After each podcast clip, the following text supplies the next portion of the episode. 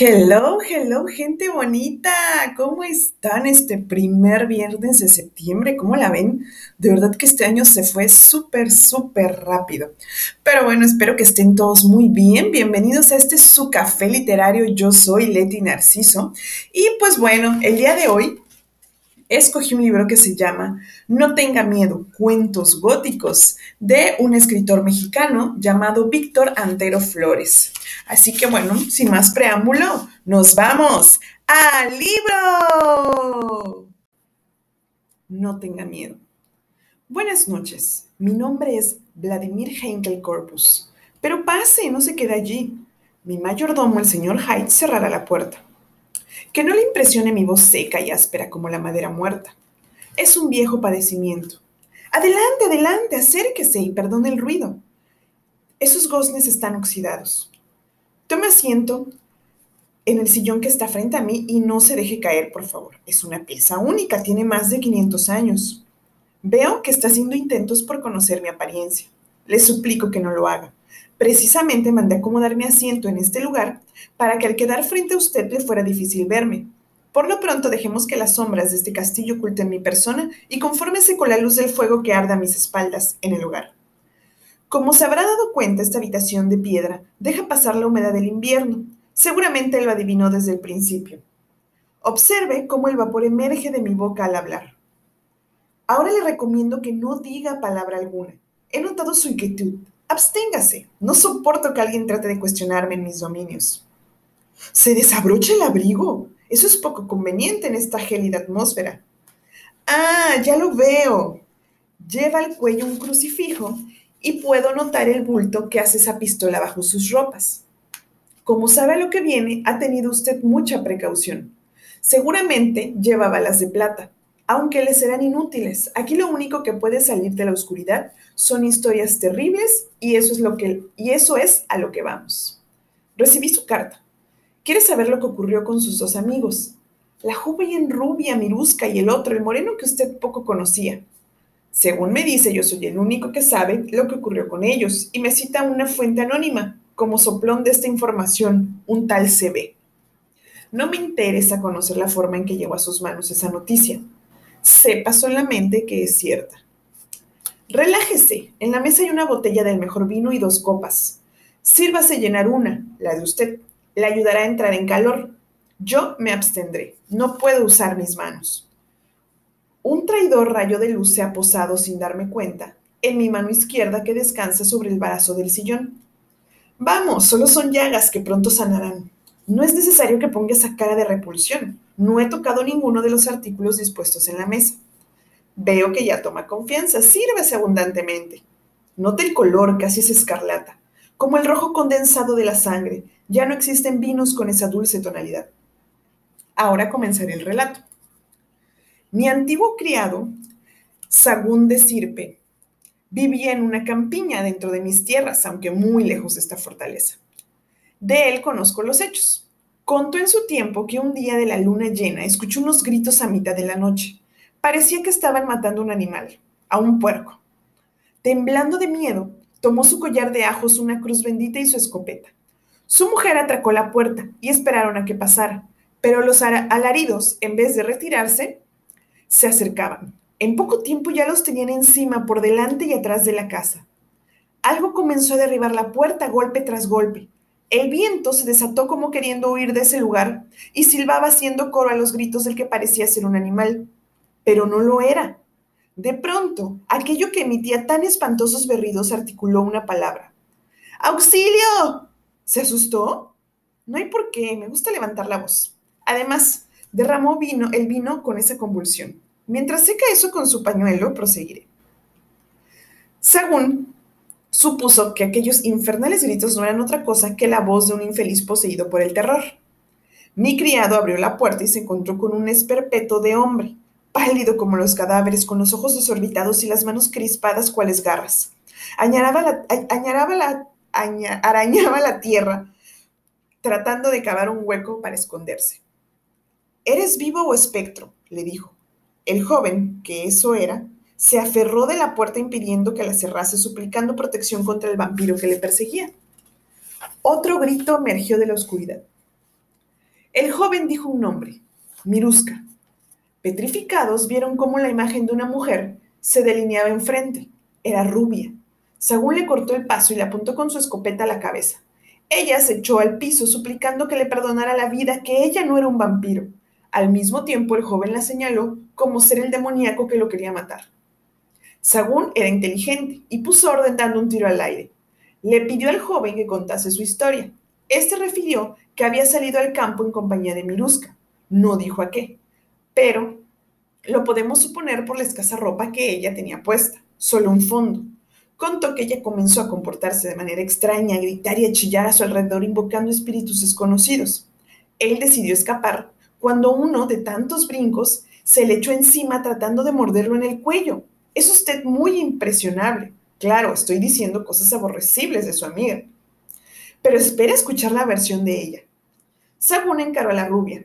Ella le dijo que todo era mentira, que hizo todo aquello para asustar un poco a su acompañante y que nunca esperó que saliera despavorido rumbo a las sombras de la noche. Mi antiguo sirviente le pidió una prueba y acto seguido le acercó el crucifijo bendito y el collar de ajos. Ella los tomó con gran naturalidad, con lo que quedó comprobado que no era un ente del más allá. Allí quedó todo en paz, en lo que Sagún respecta. Pero es de dudar, pues cuando se retiraron los dos, el buen criado no pudo comprender por qué aquel aterrorizado joven no quiso llevar consigo un crucifijo como protección contra verdaderos vampiros. Desde entonces, nadie supo lo que ocurrió con ellos. El mismo Sagún se fue de este lugar tres días después de lo sucedido. No me mire así, es todo lo que sé. Ustedes, las personas de la ciudad, quieren que se les refiera todo con gran exactitud. Pues no, y menos en mis dominios. Aquí no solo se hace lo que yo quiero, también se dice lo que es mi voluntad decir, ni más ni menos. Tal vez deba reclamarle a ese tal CB, pues le dio malos datos. Como ve, yo no lo sé todo. Si es que conoce al dueño de esas iniciales, y si no, pues estoy seguro de que ya lo conocerá a su tiempo. Ahora le suplico, se levante. Debo ocuparme de otras cosas. Ya es tarde. Hace varias horas que anocheció. Es para impresionarse, el tiempo pasa muy rápido en este lugar, pero apresúrese. Ya no hay transporte para el pueblo y no es bueno caminar en la oscuridad.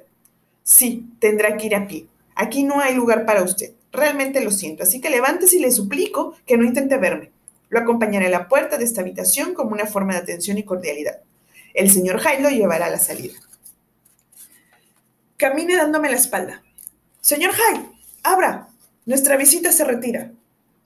Aunque ya salió, permítame darle algunas advertencias. No se quede cerca de este castillo. Siga sin salirse del camino por ninguna razón y sobre todo no se detenga. Lleve su pistola en la mano y señala la cruz cerca de su cuello. Ahora está sintiendo cómo se le erizan los cabellos de la nuca y se le congelan todos los poros de la espalda. Ha desobedecido por primera vez mi advertencia. En su curiosidad por conocer mi aspecto, ha atisbado por el rabillo del ojo esa sensación de perder el alma por los pies y la impotencia de saber que sus piernas no responden para escapar son los síntomas del miedo más profundo y negro que puede un humano sentir. ¿Qué es lo que más le asusta? ¿Que el punto negro de mis ojos blanquecinos sea una línea horizontal? ¿O que mi voz se haya tornado en un tosco gruñido cavernoso? Será mejor que mire hacia adelante y salga de aquí. Recuerde mis advertencias. Por nada de este mundo salga del camino o aminore su paso. Si escucha un violento aleteo de gigantes alas a su espalda o las pisadas desgarrabadas de un perro muy grande que respira con grandes jadeos, no voltee, no mire y sobre todo no tenga miedo. Puede ser que alguno de sus amigos esté de regreso o simplemente sea yo, el conde Vladimir. Buenas noches. Nahual. ¿Qué escribe ahora nuestro editor? La pregunta con tintes cordiales provino del recién llegado. Hola, pastor. Escribes con mucho afán. Trabajo en mi nueva novela. ¿Y de qué se trata ahora? El tema es mitología prehispánica. El pastor, que era un hombre bien vestido de movimientos pulcros y gestos educados, tomó asiento frente a Ramiro, ignorando a la correctora. La mujer, como de 50 años, con vestido floreado y bien relleno, estaba parapetada tras un escritorio rústico y le lanzó una de esas miradas amedrantadoras el pastor fingió no percatarse de eso. Ah, sobre nahuales y esas cosas. Sobre los dioses más que nada. También manejo un poco del tema del nahual. pero como es una novela de ciencia ficción, lo pongo como resultado de experimentos genéticos. La cara del pastor tomó un rictus sombrío. No lo tomes tan a la ligera, esas cosas existen. Y luego comenzó a cifrar frases bíblicas y argumentos religiosos. Ramiro contuvo un gesto de fastidio, detestaba los sermones fanáticos. La incomodidad lo hizo restregarse en su asiento y darle un trago a su café. ¿Y qué anda haciendo por acá, pastor? lo interrumpió. Es viernes, traigo mi artículo semanal. Ah, sí, es cierto. Pero, oye, quiero decirte que no me gustó cómo me publicaron en el domingo pasado. Tenía dos errores de ortografía. Se le fueron a Lolita. Pues busques otra correctora. Mira de rojo a la mujer del escritorio. Esto no puede pasar en un periódico serio como este. Pasa en todos lados. Además, pastor, si nos mandara el texto por internet o en un disquete, no había que, habría que capturar. Aquí trabajamos al vapor. El incómodo silencio permaneció por dos minutos acompasado solamente por el sonido de las teclas. ¿Ya leíste las crónicas de la conquista de Velázquez? preguntó el pastor. No, es básico para lo que quieres escribir. Allí cuenta cómo Cuauhtémoc demostró su poder a los españoles llevándoles a sus hechiceros. Estos se convirtieron en animales frente a Cortés. Los conquistadores se asustaron y protestaron diciéndole que eso no se valía. Ramiro estalló en carcajadas eso no se valía? Si los aztecas hubieran contado con un poder como ese, otra cosa sería. Esos son cuentos, fábulas. No te burles, el poder del diablo no tiene límites. Tampoco el poder de la imaginación de Velázquez. Los nahuales existen, hay muchos seguidores de la maldad. Ramiro se levantó y se sentó en la orilla de su escritorio, junto a la computadora, sin otra intención más, más que la de que ver hacia abajo a su visitante. Antiguamente, argumentó, en tiempos de los aztecas se creía que el nahual era un espíritu animal que servía como tutor a las personas.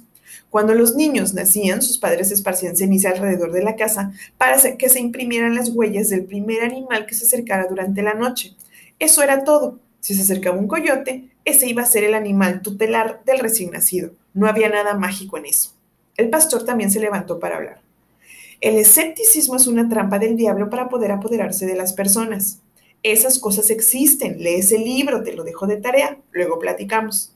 Ramiro sintió descanso cuando el religioso abandonó la oficina, pero también se quedó con un incierto asomo de miedo. El camino de regreso a casa lo reanimó. Ramiro enfocó sus pensamientos en las cosas cotidianas y el recuerdo del pastor y sus creencias se fue haciendo más pequeño. Al llegar a su hogar, encontró el recibo del teléfono sepultado bajo el excremento de un perro. Lo sacudió refunfuñando entró a su casa. ¡Amaranta! La mujer alta y delgada, vestida de negro, salió de la cocina alarmada, limpiándose las manos en un mandil que más parecía una jerga. ¿Qué pasó? Mira el recibo. Ay, sí, ese perro se mete a cada rato. No, gritó él. ¿Mil ochocientos pesos de teléfono? ¿En qué piensas cuando hablas? Ella le arrancó el recibo y se lo guardó en el mandil. Ay, ya, yo lo pago. ¿Tú? ¿De dónde? Yo sabré. Ramiro se restregó la cara, se desgreñó y trató de controlarse. ¿Y Mariana? No sé, andar allá afuera. Pero, Amaranta, ¿cómo la dejas sola en la calle? Tiene cuatro años. No le pasa nada, la veo desde la ventana. Unos pasos pequeños sonaron desde el corredor y una testa rubiendo en la cocina. ¡Papito! La niña saltó a los brazos de su padre, quien se deshizo en cariños y halagos para ella. Mira nomás tu vestido todo lleno de tierra, pues ¿a qué estabas jugando? Jugaba con un perrito allá afuera. Ramiro volteó con seriedad a su mujer. ¿De qué perro habla? de uno que nomás entra para hacerse popó en el jardín. Pero es grande o chico. ¿De quién es? Ese tamaño mediano sabe de quién será. No me gusta, no podemos saber si es un perro callejero o agresivo. Que Mariana no salga sola de nuevo. Ramiro le dio otro discurso a su mujer y luego entró a su estudio. La angustia había regresado. Los colores de la pantalla de la computadora al encenderse lo tranquilizaron. Su estudio guardaba una atmósfera de aislamiento que lo desconectaba del mundo, y allí nada más existía él y sus libros. Abrió una hoja electrónica en blanco y se concentró. Comenzó a escribir una línea y no conforme con lo que hacía, saltó del teclado al diccionario para hacer una consulta. Entonces su sonido electrónico lo alertó. Llegó un aviso a su cuenta de correo electrónico. Silvia Salamanca le ha enviado un mensaje nuevo. La carta apareció. Muy importante. Antes que nada, te quiero decir que la Virgen de Guadalupe es milagrosa, te acompaña donde tú vayas. Esta carta tiene como finalidad dar la vuelta al mundo y continuar. No la tomes a broma, esto es muy serio. Junto con el texto llegó la foto de una virgen. Luego al final rezaba. Deberás reenviar esto más de 20 veces antes de 13 días y recibirás una sorpresa de la Virgen de Guadalupe. Por imposible que sea, el presidente de Argentina recibió una carta y la llamó basura y a los ocho días murió su hijo. Un señor recibió la carta, las repartió y la sorpresa que sacó fue la lotería. Alberto Martínez recibió la carta y la mandó a hacer con su secretaria, pero olvidaron repartirlas. Ella perdió su empleo y él su familia. Esta carta es milagrosa y sagrada, no te olvides de reenviarla antes de 13 días. Tienes que enviarla a más de 20 personas en el día 13, no lo olvides, recibirás una gran sorpresa. Ramiro se exasperó, seleccionó la opción reenviar a todos los contactos y luego escribió corrido. ¿De qué se trata? ¿De una venganza de la Virgen por algo que se le ocurrió a un tonto sin qué hacer? A eso se le llama acoso moral. Es un intento por acreditarse seguidores de la religión a través del miedo. Eso es terrorismo religioso. Por favor, si no tienen nada bueno que decir, no me manden nada. Luego lo envió. No pasó un segundo cuando comenzó a sentir cierta, cierta violencia en lo ocurrido. Estaba seguro de que deseaba quitarse de encima a todos los promotores de las cadenas por Internet, pero sintió que había sido agresivo. Supuso que las tensiones con su esposa y el trabajo lo estaban poniendo de mal humor. Meditó un par de minutos y en eso otra persona otra persona en una pestaña de la pantalla se encendió con un color anaranjado. Era un mensaje a través del Messenger. El nombre lo puso nervioso. Silvia Salamanca. Pinchó y el mensaje se extendió en letras rojas con la foto de la rubia. Silvia dice, qué amargado, qué agresivo, ¿por qué me contestas así? Ya sabes que esto de los correos es solo para entretenerte un rato. La respuesta le dio sentimientos encontrados, enojo y arrepentimiento. Más fuerte el primero. No pensó la respuesta, solo escribió. Ramiro dice, pues ni modo, me agarraste de malas. Además, a mí ni me gustan las cadenas y no me parecen divertidas. La respuesta llegó. Silvia dice, ¿y yo qué culpa tengo de tus problemas? Y si estabas de malas, mejor no hubieras contestado nada, porque no solo a mí me lo mandaste, sino a todos tus contactos. Otro aviso de la computadora le advirtió de un nuevo mensaje de correo. Lo abrió. Era de un tal Gustavo. Se dio cuenta de que este nombre pertenecía a la lista de contactos de Silvia. Su contenido le hizo contestarle rápido a la mujer. Ramiro dice, me acaba de escribir uno de tus contactos y dice que está de acuerdo con lo que yo digo. Varios segundos después, mientras esperaba una respuesta, la ventana de Silvia mostró el aviso. Silvia Salamanca aparece como no conectada. Luego de una noche de sobresaltos y agruras, Ramiro salió por la mañana al trabajo. Encontró que un perro había hecho un pozo en medio de su jardín. Las huellas en el lodo lo delataban. Por eso regresó, buscó un par de botellas de plástico transparentes, las llenó de agua y las colocó en el perímetro del césped. Alguien le había dicho que eso espantaba a los perros. La jornada en la oficina fue insípida y asfixiante. Ramiro no tenía ganas de trabajar y una torre de documentos por revisar se levantaba en su escritorio. Deseaba ocuparse en su novela y el fastidio lo abrumaba. Entonces se presentó pulcro y recto el pastor. Amigo escritor, dijo con su fingida cordialidad, ¿cómo se encuentra hoy? Bien, pero me aguanto. Reza un poco, dijo el pastor, acérquese a Dios, haga oración, Dios Dios es el único que puede curarte. Sí, yo lo sé, dijo Ramiro, tratando de parecer convencido. ¿Leíste el libro que te dije? No, la verdad no he tenido tiempo. En un rato que tengas, hazlo. Es bueno saber de las herramientas del demonio para estar prevenido. Seguramente te rondan malos entes, hay que combatirlos. El sonido del teléfono silenció al pastor. Ramiro dio gracias y bendijo al ruidoso aparato mientras contestaba. ¿Redacción? Ramiro, tronó la voz de su esposa en la oficina. ¿Amaranta? ¿Qué le dijiste a Silvia? Está enojadísima conmigo. Ah, ya se supo. ¿No te contó? No, no puedo porque la vigilan en su trabajo, pero me dijo, tu marido, vieras lo que me hizo tu marido y luego se descoció insultándote. Ramiro, con tono cansado, explicó cada detalle de lo ocurrido. Su mujer se tranquilizó un poco. Ah, era eso, musitó Amaranta. Yo pensé que me habías puesto el cuerno. No, pregúntale. Lo voy a hacer. Pero ¿para qué te pones así con ella? Ella solo quería hacer amistad. Ya ni modo. Además, a mí no me gustan las cadenitas. Pues es mi mejor amiga, aunque tienes razón. Qué gorro con esas cadenas. Y luego pregunto, ¿vas a llegar tarde? No, ¿por qué? Porque va a venir Silvia. ¿Y a mí qué? Que vaya. Luego se despidieron y Ramiro acordó que el pastor, recordó que el pastor seguía ahí. Pastor, por cierto, ¿qué se le ofrecía? Vine a dejarte mi artículo en disquet como me lo pediste. Léelo, revísalo bien, te conviene. Escribí sobre la manifestación del demonio a través de los brujos, nigromantes, hechiceros que pueden convertirse en perros, en, jaguares, en águilas. Los ojos negros del pastor brillaron y penetraron las pupilas del escritor. Los nahuales existen, no lo olvide. Lo que le aburría de ese hombre era la necia prevención de hablarle de tú para verse amistoso y luego de usted cuando deseaba incidir en él. Y le enojaba que lograra en parte ese cometido. Nuevamente salió del trabajo deshecho por un día intenso. No pensaba en otra cosa que tumbarse a ver televisión, pero eso estaba lejos de suceder. En el jardín de su casa había a su hija sentada en el pasto, acariciando un enorme perro negro que con suma importancia lengüetaba una de las botellas de plástico. Alarmado, se acercó a grandes zancadas, asusando al animal, cuando el perro levantó la peluda cabeza. Ramiro se dio cuenta de que la botella había sido rota a mordiscos y el agua salpicaba el pasto alrededor. El rostro del can tenía algo que no pudo precisar, pero le pareció perverso. ¡Eh! ¡Fuera de aquí! gritó fingiendo levantar una piedra. El can se levantó de un brinco y se echó a correr por la calle. Ramiro tanteó el piso y cogió por fin un pedazo de ladrillo, que arrojó con todas sus fuerzas. El proyectil se deshizo en el pavimento, muy lejos de su blanco. El animal desapareció al dar vuelta en la esquina. ¡Amaranta! El grito y regaño fueron enormes. Amaranta poco pudo alegar en su defensa y yo los explicaba. No me di cuenta, yo estaba con Silvia platicando en la cocina, no vi cuándo se salió. ¿Y a qué hora se fue Silvia? Salió un minuto antes de que tú llegaras. ¿No te la encontraste afuera? No, solo vi a la niña y el perro ese. Me dio esto para ti. Amaranta le extendió una tarjeta. Ramiro la tomó y con desconcierto comprobó que era una virgen de Guadalupe, igual a la del mensaje de internet. Ya sabes que no soy creyente de estas cosas pero ella te la quiso regalar. ¿Y qué quiere con esto? ¿Que piense que o qué? Deberías aceptarla. ¿Por qué? ¿Nomás porque tú sí crees? No más por si las dudas. Y abriéndole el saco, la puso en el bolsillo de su camisa. Esa noche no cenó. Un, asco constante lo mantuvo alejado de la comida. El dolor de cabeza y la sensación de que algo malo iba a ocurrir le dieron pie al insomnio.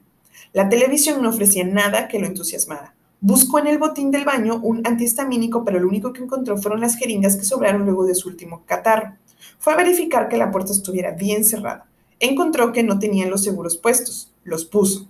Luego en la cocina se preparó un té de hierbabuena y manzanilla. Esperaba con esto conciliar el sueño. Regresó al sofá frente a la televisión, miró el reloj, eran las 12 de la mañana. Se acabó la bebida en dos tragos. Finalmente se relajó. Las horas pasaron en un sueño intranquilo. No fue un ruido fuerte el que lo despertó, sino ese ligero rasgueo igual al sonido que produce un perro al caminar con sus uñas golpeteando el piso. En cuanto le vino, esa idea saltó del sofá, se bamboleó por la modorra, sosteniéndose de los muebles, marchó irregularmente hasta la ventana. Afuera todo estaba tan tranquilo.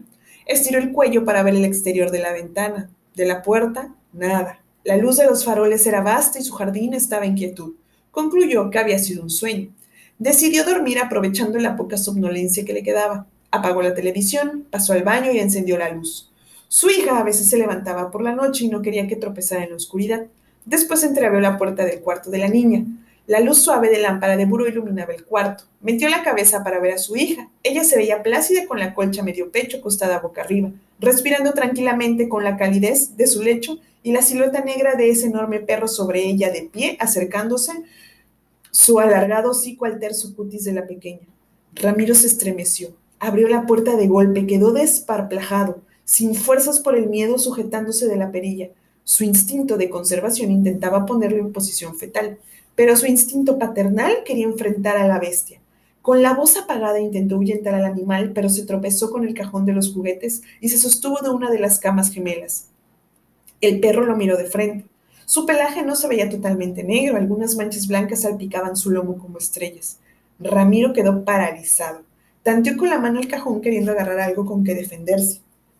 Asió el mango de la espada de juguete, la que compró hace años esperando tener un varón. La agitó hacia adelante y la hoja pegable se alargó y brilló con la luz azul de su batería. Un zumbido salió de la bocina. El perro no se movió. La miraba con la testa baja. Entonces las manchas blancas parecieron moverse, cambiar de lugar en el pelaje, como un enjambre de abejas se revolvieron por todo su cuerpo, enloquecidamente mientras sus ojos fijos y severos lo acechaban.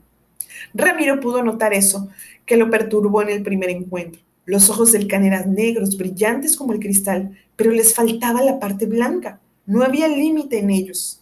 ¡Atrás! graznó. El perro erizó los pelos de su lomo aumentando su volumen. Eran como pues filosas que amenazaron a temblar con cada paso que daba hacia él.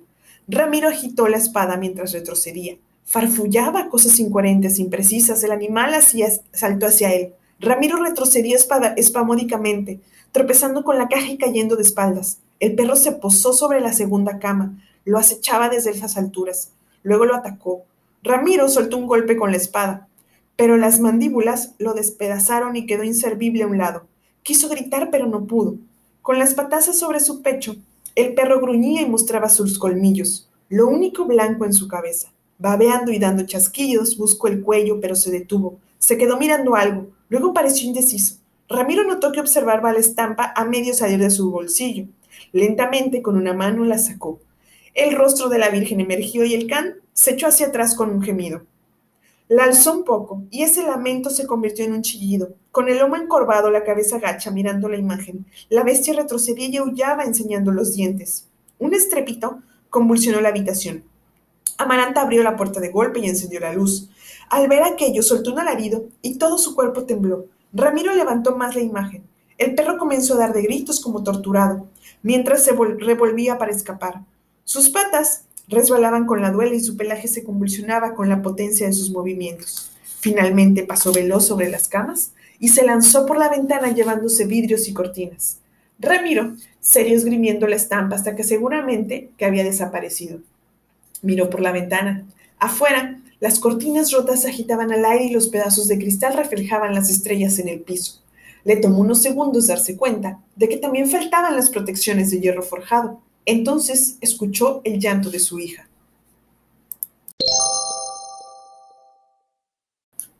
Uy, chicos, ¿qué tal? Bueno, pues como vieron, les conté un cuento y medio del libro, ¿verdad? El primero es No tenga miedo. La verdad, a mí me encanta que sea narrado desde una sola persona.